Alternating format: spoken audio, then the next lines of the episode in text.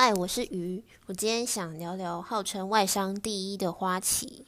那为什么会想聊花旗呢？是因为二零二一的上半年，花旗集团宣布了旗下银行要退出台湾的零售市场。我的社群当天，很多人发出啊，花旗居然要退出，那我的信用卡活动、汇款优惠之类的，可以继续享受吗？那也有人同时提出问题，像是。呃，有谁有花旗的银行账户啊？有做投资的人怎么办？等等。那现在已经是二零二一的年底了，花旗最后花落谁家的消息也是一言再言的尚未公布。那金融圈也一直在注意着花旗的 sales 会去哪？那花旗的客户将出售给谁呢？那不只是台湾哦，其实花旗也退出了很多的亚太市场。花旗甚至最后清算掉南韩的子航。那所有人都在等待最后的结果，所以也想跟大家聊聊。那这次很高兴邀请到我的朋友 Roy 来跟我们分享他对于台湾花旗的看法。那 Roy 的曾任职于多家银行，早期待过美国花旗啊、摩根大通，还有欧洲花旗等银行。后来是在欧洲深耕他私人银行的业务，近年来则是在亚洲负责华人市场的财富传承。那目前是在一家管理顾问公司担任资深合伙人。那你们可以听听看他的看法是否跟你有相似之处。接下来，让我们进入主题前，先简单了解一下花旗的起源吧。花旗被称为外商银行的龙头，它的这个第一，你可以从两个地方来看。第一个呢，就是它的资产净值，还有存放款余额，在外商银行中，它排名是第一的。不过，你可以去看全台银行的整体排名，你可以发现说，其实花旗在台湾只算得上中段班而已，整体规模来说，算是一家中小型银行。那它另外一个第一，是指银行端的营收，在外商银行里面也是第一。这个就归功于花旗有别于一般银行的经营模式跟方针了，他们的理专啊，培养出来就是要推销金融商品。所以业务的推销能力也可以说是第一。花旗人很常骄傲的说，花旗的一间分行，它的业绩啊，相当于台湾本土中小型银行全台分行的业绩。不过你可以看到它的第一头衔都是有很多前提条件而应急出来的，这也是为什么这次它传出要出售，其实对台湾的整体金融来说影响并不大，可以说是雷声大雨点小。因为花旗的资产规模占比全台银行、全台湾的银行不到一点五 percent，存存款余额啊占比不到一点四 percent，那放款余额更不到一 percent，规模真的很小。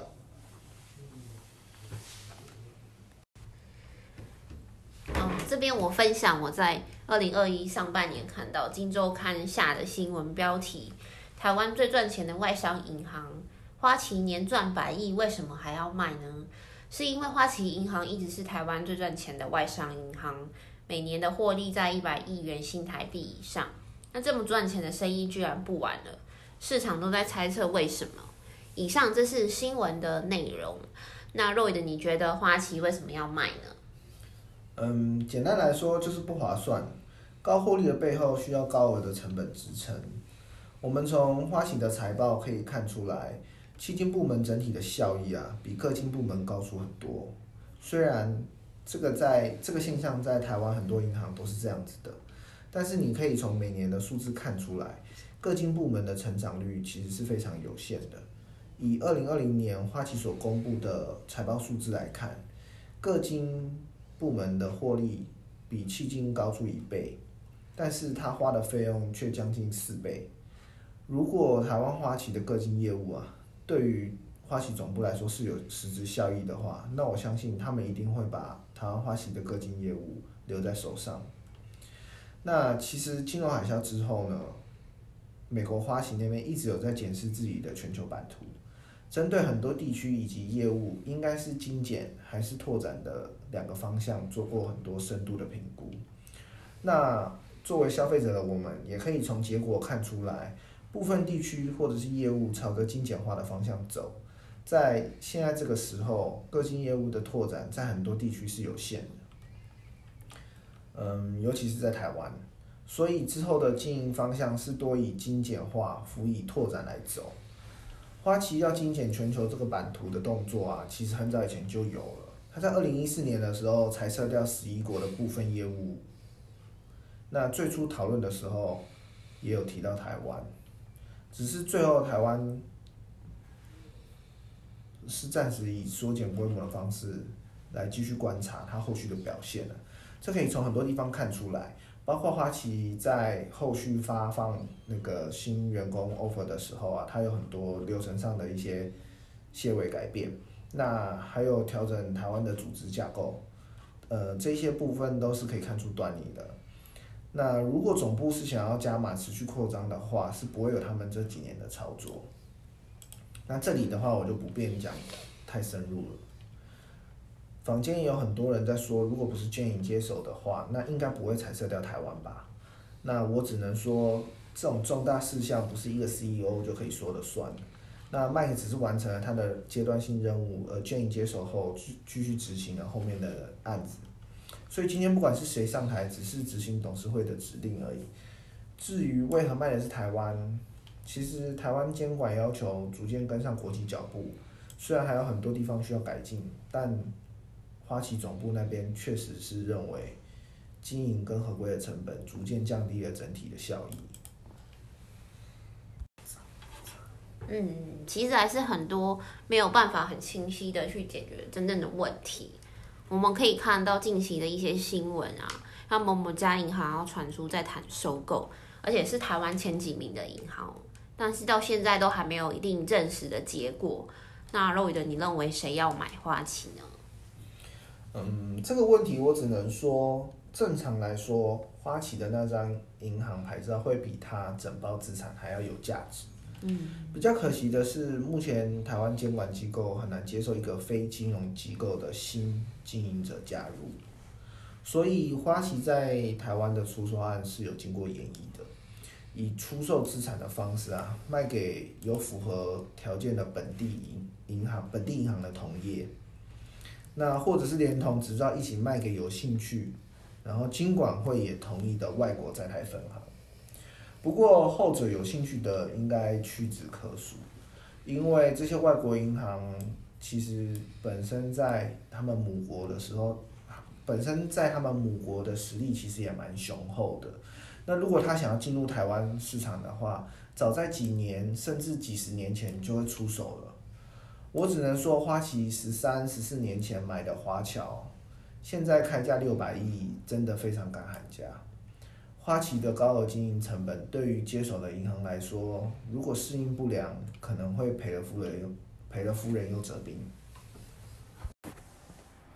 我觉得他这个开价不会有人买，除非有其他的目的。大家可以去查查。花旗十四年前收购的华侨银行，收购价格是多少？当时的资产规模又是多少？然后十四年后的现在，资产规模增加了多少？而花旗出售的开价又是多少？银行的出售案虽然是很稀有的，不过新闻披露的开价实在是太高了。正常来说，花旗的那张银行牌照要跟它的整整包资产一起出售。才有一定的价值。比较可惜的是，目前台湾的监管机构啊，很难去接受一个非金融机构的新经营者加入。所以，花旗在台湾的出售案是有经过演绎的，以出售资产的方式卖给有符合条件的本地银行，也就是银行的同业同业，或者是说连同执照一起卖给有兴趣的外国在台分行。当然啦，这个外国在台分行也是需要经过金管会的同意，他才有办法去承接花旗的业务。不过后者有兴趣的应该屈指可数，因为这些外国银行如果要进入台湾的市场，早在几年前甚至几十年前就会出手了。既然之前金融环境，呃，应该说既然之前的金融市场还有红利的情况下。这些外国外国银行都没有想要进入，那现在这个环境下要进入，那就更不太可能。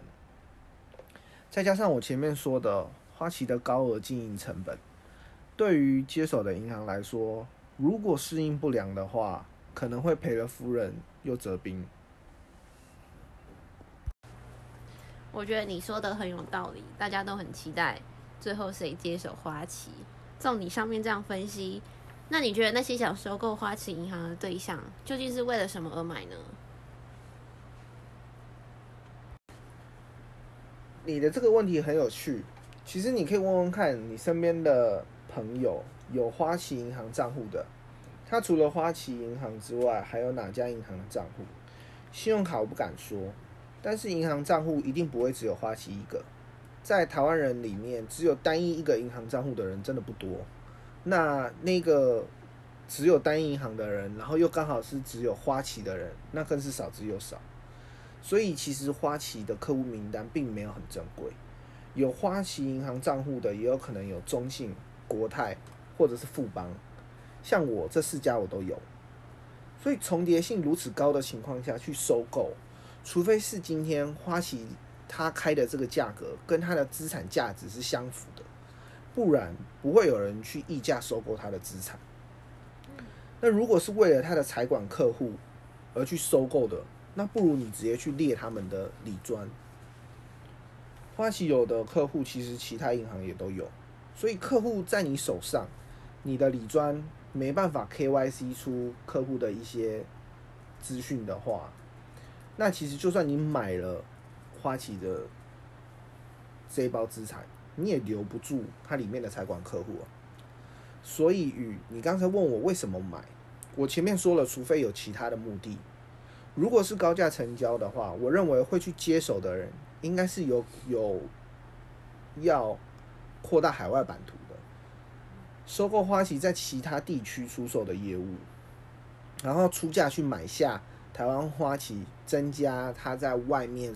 呃，他在海外其他收购案的谈判筹码，不然不会有人去出不合理的价格买。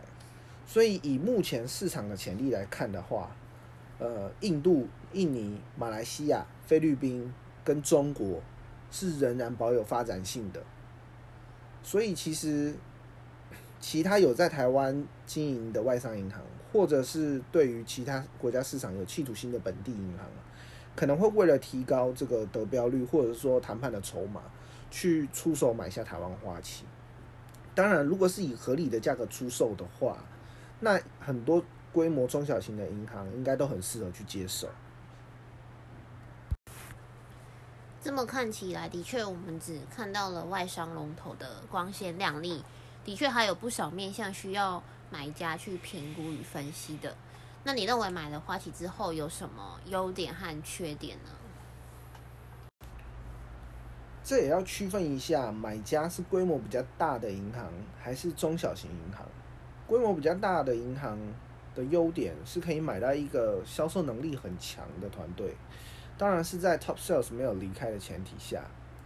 那缺点的话，我就简单列举几个吧。第一个是它出售价格实在太高了。第二个就是高额的成本结构，虽然花旗这几年有部分的精简它的组织架构，但是它的成本从财报上面可以看得出来还是很高。第三个是人员的安排跟文化的冲突，第四个是来自同业的竞争，同时还有香港花旗以及新加坡花旗的竞争。第五个就是客户了，重叠性高就算了，接手的银行在留下客户，就是接手后。他能留把客户留下来的能力上，可能要再多加评估。我只能说，要出手的真的是心脏很大颗，不然就是钱很多可以烧。因为如果是裸买台湾花旗的话，那买方的财报应该会要好几年的阵痛期。中小型银行来说的话，如果可以用到比较合理的价格收购，那当然是会增加整体的实力。只是刚才说的那些缺点，还是要能扛得住。那才能在未来，呃，展现出它这次收购的这个价值。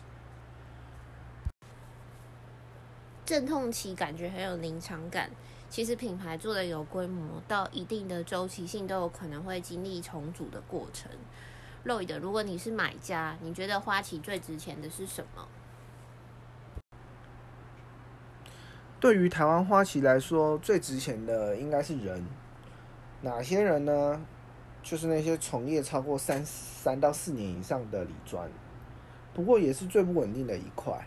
毕竟只要人家去猎头一下就带走了，你还要想花旗台北会不会保留一部分的 top sales？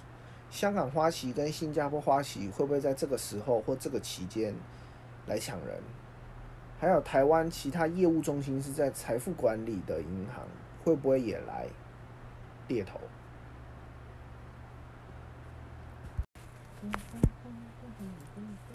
哦，我身边的的确有朋友任职过花旗的理专，有听说过，其实内部的教育训练蛮严格的。的确，台湾还是有不少优秀的理财专员。那你认为在市场上谁是花旗的竞争对手呢？花旗的竞争对手，这个要从多方面来讨论。台湾花旗的竞争对手真的很多。毕竟花旗销售的金融产品很多元，担任银行彼此间的竞争来说的话，其实一直以来台湾花旗在自己在经营的时候，就会时常遇到新加坡花旗跟香港花旗的人，也在接触同一位客户。毕竟客户的事业如果有做的比较大或国际化，会接触到也是不意外的。再说了很多上市公司的老板或是比较富裕的人，早期在香港花旗或新加坡花旗有开户的也不在少数。透过朋友之间的介绍，很容易就被带走了。香港跟新加坡的理财项目相较台湾来说是比较多元的，毕竟监管的力度也不同，所以其实花旗的潜在竞争对手真的是非常的多。说到国际化。外商银行退出对本土银行的影响，你觉得有哪些呢？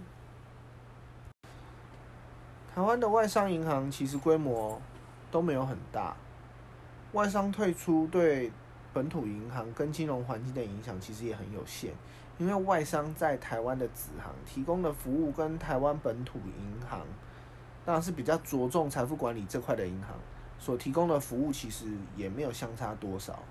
因为监管制度的关系，如果有新业务要开办，也是需要主管机关核准才可以办理。所以整体来说，外商银行的退出，真的对本土银行来说的影响真的非常小。那你认为外商银行本土化是好是坏？嗯，外商银行本土化应该是提供更贴近。本地人需求的服务嘛，那其实没有好与坏。很多人会觉得说外国的月亮比较圆，也有很多人都不希望接手花旗的是本土银行。其实大家可以去看看，还在台湾的几家外商子行，相较于本土银行，其实也没什么差别。当然，我指的是台面上的服务，重点是在于银行到底有没有认清一件事情。作为银行，是为了维持经济秩序、稳定金融环境，在提在提供民众服务的同时呢，适当的赚取利差或者是手续费。如果你经营一家银行是以赚取民众的钱为目的，为了为了股东要让数字不停的创新高，那我觉得是一件非常悲伤的事情。因为经营银行本业能赚的钱就是在那个范围。如果看到银行端的获获利很高，其实都不太合理，只能说你的经营已经违背了银行之所以存在的意义了。外商银行本土化应该是提供更贴近本地人需求的服务。其实外商银行本土化没有好与坏，很多人都觉得外国的月亮比较圆，外国银行提供的服务比较好，也有很多人都不希望接手花旗的是本土银行。其实大家可以去看看，还在台湾的几家外商子行，相较于本土银行，也没有什么差别。当然，我指的是台面上的服务。重点在于银行到底有没有认清一件事情，就是作为银行，是为了要维持经济秩序、稳定金融环境，在提供民众服务的同时呢，适当的赚取利差或者是手续费。那如果你经营一家银行是以赚取民众的钱为目的，为了为了股东要让营收数字不停的创新高，那我觉得真的是一件非常悲伤的事情，因为经营银行本业能赚的钱就是那个 range，所以如果你看到银行端的获利很高，然后大部分获利又来自于财富管理或是一些销售产品所赚到的手续费，那其实都是不太合理的，只能说你的经营已经违背了银行之所以存在的意义了。刚刚有提到外商银行退出台湾，那你认为花旗退出对台湾金融业会有什么影响呢？花旗退出台湾的影响，我觉得象征意义大于实质意义以我的立场来看，影响非常有限。毕竟花旗在台湾零售市场耕耘的时间并没有很久，可能很多人说花旗已经来台五十六年了，但其实它深入扩大经营零售市场。也是在收购华侨银行之后才开始的。那花旗有的业务，台湾其他大间的银行哪个没有呢？所以很多客户在花旗有户头的，其实也很少跟花旗有往来。你说的我可以理解，因为台湾的规模其实不像国外那么庞大，所以其实影响有限。那为什么花旗会退出中国这样？就是那么庞大的市场了。中国的发展潜力还是很大。那花旗会选择退出中国的原因，有中美之间的关系，中国监管力度的加大与刁难，客户对于外商品牌的排斥，银行多项业务的竞争者太多，还有经营成本的提高远远高于预估。那当然，中国在近几年来针对金融市场。的金融市场还有资本市场的部分开放呢，也让花旗它在中国的一些业务重心逐渐的转移到其他的领域上。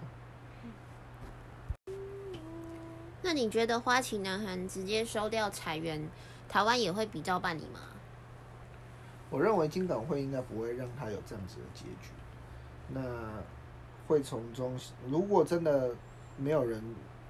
出手购买的话，应该会从中协助寻找买家接手。不过我可以说，如果能让台湾花旗以清算的方式退出了，绝对是对政府、金融市场、社会以及民众的一一大好事。如果硬要有一家银行出面接，或者是多家银行分割接，都是弊大于利。真的希望最后可以明智处理。不然到时候真的会有许多不必要的麻烦，还有危机要解决。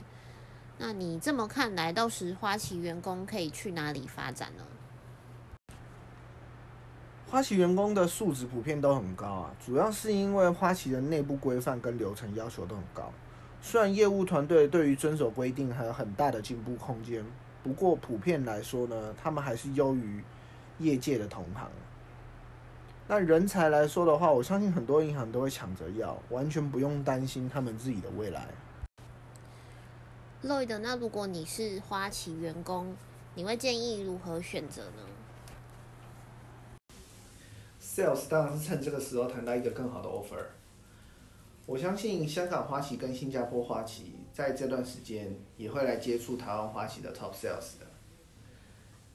那花旗台北也一定会留下一些人。在花旗待超过两年以上的，二零二零年应该接到很多同业的询问吧？该如何选择，就留给那些精英自己决定。至于其他行政人员，我会建议跟着公司后续的决策走。那如果花台湾花旗真的裁撤了，你也能拿到你能拿到的离职津贴啊，应该也足够让自己放一个小假，探寻一下人生的真谛之后，再回来工作。